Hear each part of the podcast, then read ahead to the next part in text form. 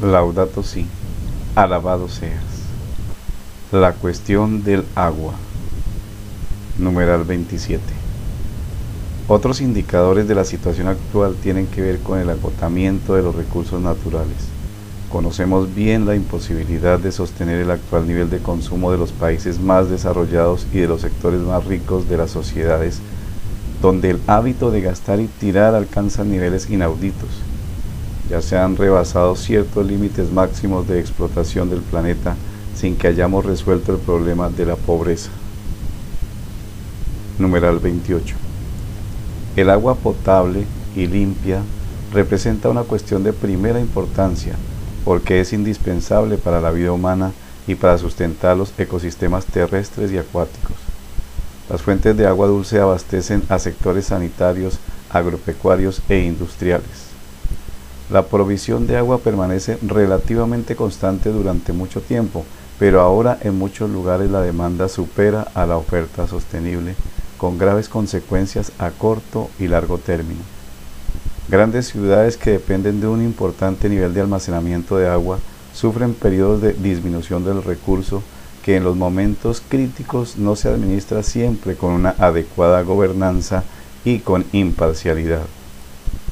La pobreza del agua social se da especialmente en África, donde grandes sectores de la población no acceden a agua potable segura o padecen sequías que dificultan la producción de alimentos. En algunos países hay regiones con abundancia de agua y al mismo tiempo otras que padecen grave escasez. Numeral 29. Un problema particularmente serio es el de la calidad del agua disponible para los pobres que provoca muchas muertes todos los días. Entre los pobres son frecuentes enfermedades relacionadas con el agua, incluidas las causadas por microorganismos y por sustancias químicas, la diarrea y el cólera que se relacionan con servicios higiénicos y provisión de agua inadecuados son un factor significativo de sufrimiento y de mortalidad infantil. Las aguas subterráneas en muchos lugares están amenazados por la contaminación que producen algunas actividades extractivas, agrícolas e industriales, sobre todo en países donde no hay una reglamentación y controles suficientes. No pensemos solamente en los vertidos de las fábricas, los detergentes y productos químicos que utiliza la población en muchos lugares del mundo siguen derramándose en ríos, lagos y mares. Numeral 30. Mientras se deteriora constantemente la calidad del agua disponible, en algunos lugares avanza la tendencia a privatizar este recurso escaso, convertido en mercancía que se regula por las leyes del mercado. En realidad, el acceso al agua potable y segura es un derecho humano básico, fundamental y universal porque determina la sobrevivencia de las personas y por lo tanto es condición para el ejercicio de los demás derechos humanos. Este mundo tiene una grave deuda social con los pobres que no tienen acceso al agua potable, porque eso es negarle el derecho a la vida radicado en su dignidad inalienable.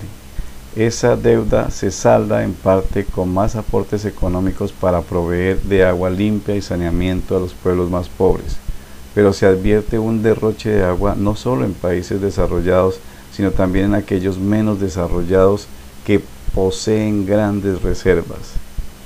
Esto muestra que el problema del agua es en una parte cuestión educativa y cultural, porque no hay conciencia de la gravedad de estas conductas en un contexto de gran inequidad.